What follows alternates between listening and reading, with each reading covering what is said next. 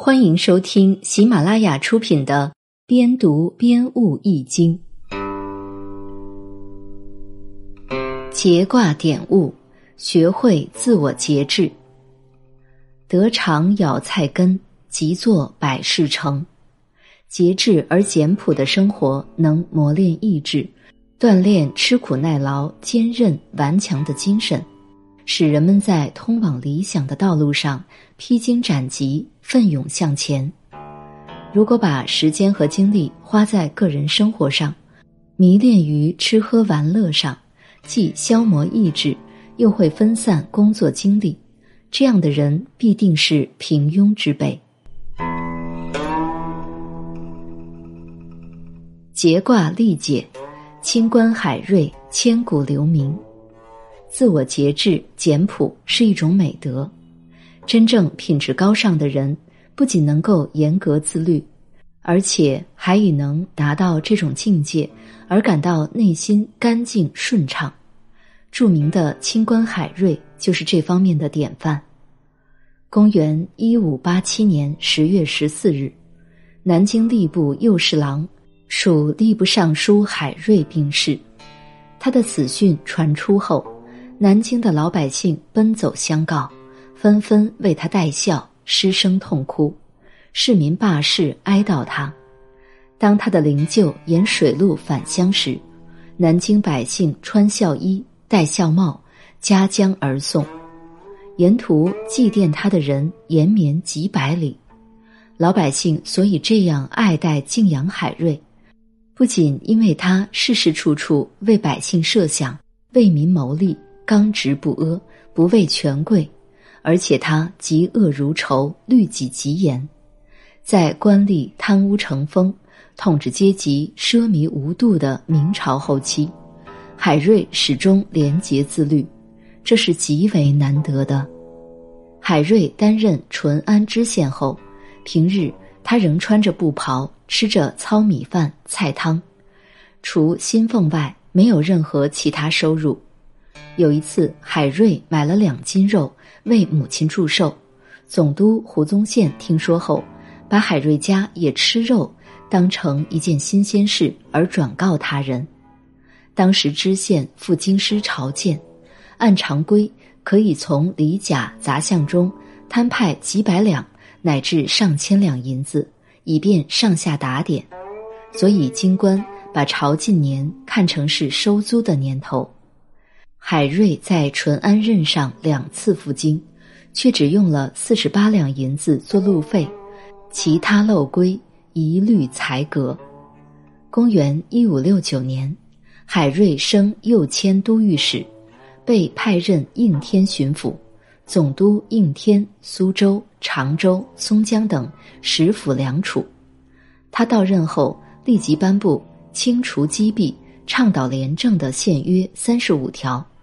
不久，又增加了九条。海瑞以身作则，禁止对自己吟诵，不许为他装修官舍住宅，饮食费用每天不超过三千，拒收别人送的礼物，就连多年老朋友送的也婉言谢绝。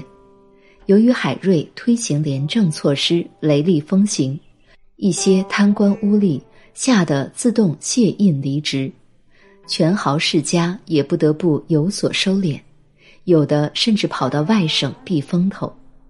有一个权势之家，为了显示自己的威风和富有，把大门漆成了红色。当他听说海瑞第二天要来时，连夜把门改漆成了黑色。海瑞在应天巡抚任上斥退贪官，打击豪强，受到权贵们的重伤报复。海瑞只当了七个月的巡抚，便被迫罢官回琼州老家。海瑞从三十二岁任南平教育起，到这次被迫离职，当了十七年官。这十七年，他只靠俸禄买了一所住宅，家里只有十亩土地，其清洁为禁古所罕有。海瑞在海南闲居十几年。他在老家过着穷书生的日子，家中只有四五个书橱，见不到当时官僚大地主家都有的玩物，穿的多是旧衣服，吃的是粗茶淡饭，除非有客人，极少饮酒做荤菜。后有有人赞助，才买了几亩的墓地。平日只是读书，并关心后学，从事写作。公元一五八五年，经多人荐举，神宗皇帝启用海瑞为陪都南京督察院右都御史，不久又改任南京吏部右侍郎。这一年，海瑞已经七十三岁。万历十五年十月。海瑞在南京病逝，他病重期间，兵部送的新柴银多了七钱，他立即叫人退回去。当时他身边只有仆从数人，弥留期间根本不谈身后之私事。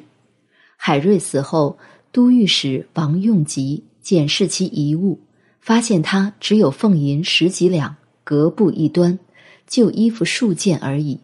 丧事是王用吉御史为他操办的，人们都叹服海瑞为国为民呕心沥血，刚直不阿，敢于犯言直谏，为民请命，始终和不法的豪门权贵、贪官污吏作斗争，同时也非常钦佩他为官清廉，甘于过淡泊的生活，赞誉他既不怕死又不爱钱。